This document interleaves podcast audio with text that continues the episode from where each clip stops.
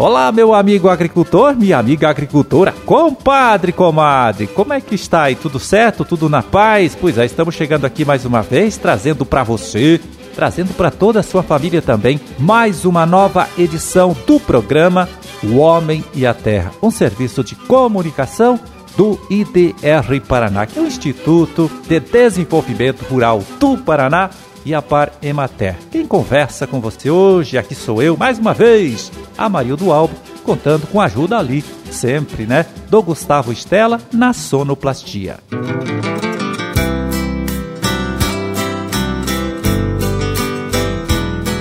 Vinte de janeiro de 2021, quarta-feira. Quarta-feira, vamos ver aqui, quarta-feira, com a lua entrando na fase crescente às 6 horas e 3 minutos da tarde dia do farmacêutico.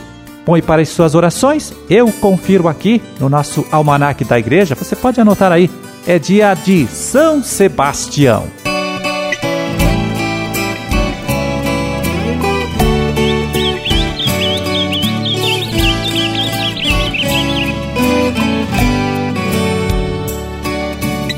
E olha só, amanhã, quinta-feira, a Embrapa Soja vai realizar um evento técnico ao vivo pela internet sobre boas práticas na colheita da soja. Começa às 10h30 da manhã e vai até às 15 para o meio-dia. E você, claro, está convidado a participar. É só buscar o canal da Embrapa Soja no YouTube, canal que se chama Radar da Tecnologia da Soja.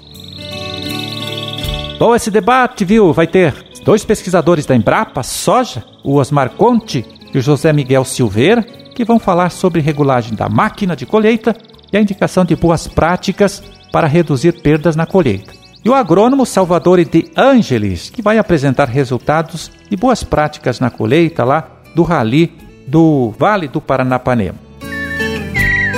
Pois aí o nosso colega aqui do IDR Paraná, o extensionista Pedro César Filho, que é coordenador do projeto Grãos Sustentáveis na região de Maringá, será o outro participante deste debate. Ele que agora chega aqui para contar um pouquinho para a gente né, do conteúdo que vai apresentar neste evento técnico virtual, como a gente disse, sobre boas práticas na colheita da soja. Fala, Pedro. Bem, a gente vai mostrar nesse painel os resultados né, de alguns anos do trabalho da extensão rural, né, IDR Paraná, Embrapa, Senar e entre outros parceiros. Né, trabalho esse de evitar o desperdício durante a operação de colheita da soja. Né. A gente vai mostrar que os números, né, quanto que isso tem de importância, né, econômica para o agricultor, para o estado, né, mostrar que com ações pequenas e com ações pontuais aí é possível então a gente reduzir a quantidade desperdiçada, que no primeiro momento parece ser pouco, né, mas se a gente for analisar friamente, a gente observa que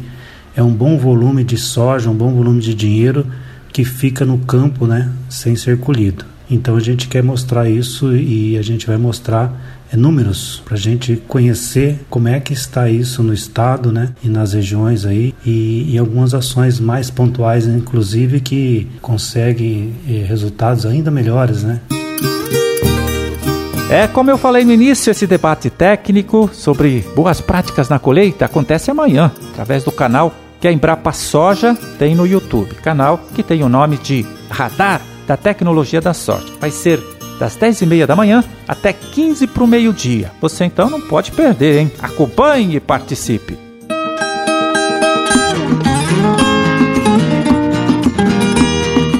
É, e agora vamos trazer aqui uma informação divulgada pelo Ministério da Agricultura na última semana, né? Que coloca aí o Paraná em terceiro lugar no ranking nacional de exportações do agronegócio, ficando atrás apenas de Mato Grosso e São Paulo.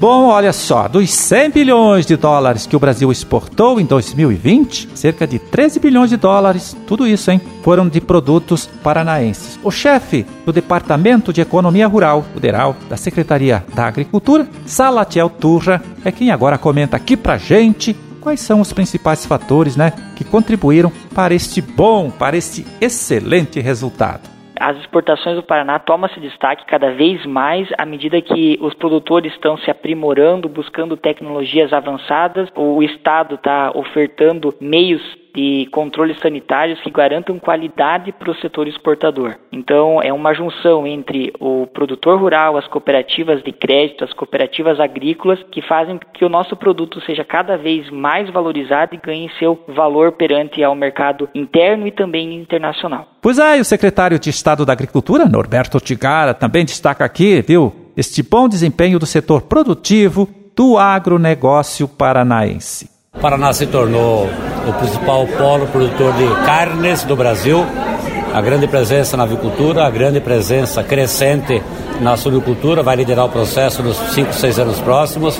Paraná que investiu e investe pesado na piscicultura, produção de tilápia, e o Paraná que precisa modernizar e está modernizando a sua pecuária bovina de corte. E o Paraná, que se tornou uma das mecas do leite do Brasil, já começa a sobrar leite, e nós temos que processar, agregar valor e abrir mercado.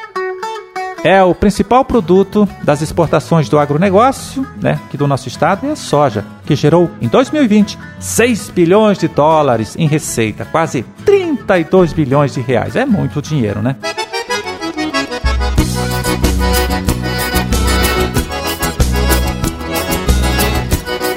Bom, e vamos ver aqui como ficaram os preços médios dos principais produtos aqui de nossa agricultura, de nossa pecuária, nesta última segunda-feira, dia 18 de janeiro, né, com valores pesquisados e divulgados pelo Departamento de Economia Rural Deral da Secretaria de Estado da Agricultura.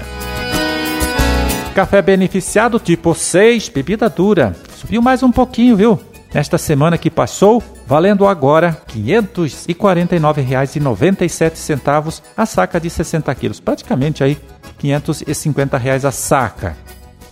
E erva mate em folha, com carregamento lá na propriedade, no barranco, R$ 22,16 a arroba, também recuperando seu preço na semana. Milho amarelo, olha, com mais uma alta, chegando agora a R$ 74,96 a saca de 60 quilos. Feijão carioca, preço estável este. R$ 267,00 a saca. Feijão preto, R$ 276.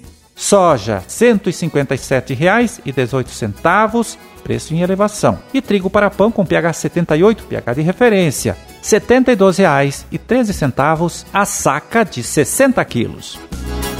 É, continuando aqui, olha, boi em pé, R$ 269,00 a arroba, suína em pé tipo carne para o criador não integrado à indústria, R$ 7,24 o quilo, e vaca em pé, mas com padrão de corte, R$ 249,00 a arroba. É, esses então, olha, foram os preços médios praticados na última segunda-feira, dia 18 de janeiro, aqui em nosso estado, né? Com valores pesquisados e divulgados pelo DERAL, Departamento de Economia Rural da Secretaria de Estado da Agricultura.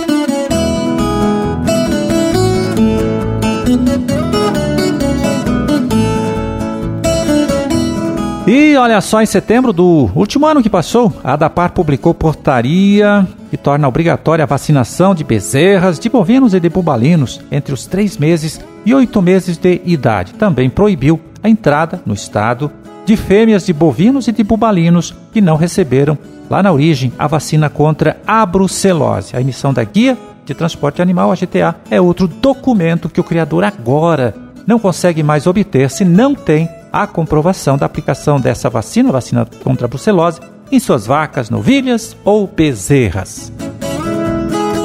Bom, a comprovação da vacina contra a brucelose é feita com o lançamento de um atestado emitido por um médico veterinário cadastrado no Programa Estadual de Controle e Erradicação da Brucelose e Tuberculose. Esta iniciativa da ADAPAR tem como finalidade aí o combate a esta doença, a brucelose, que não tem cura e precisa ser controlada, claro, através da vacinação.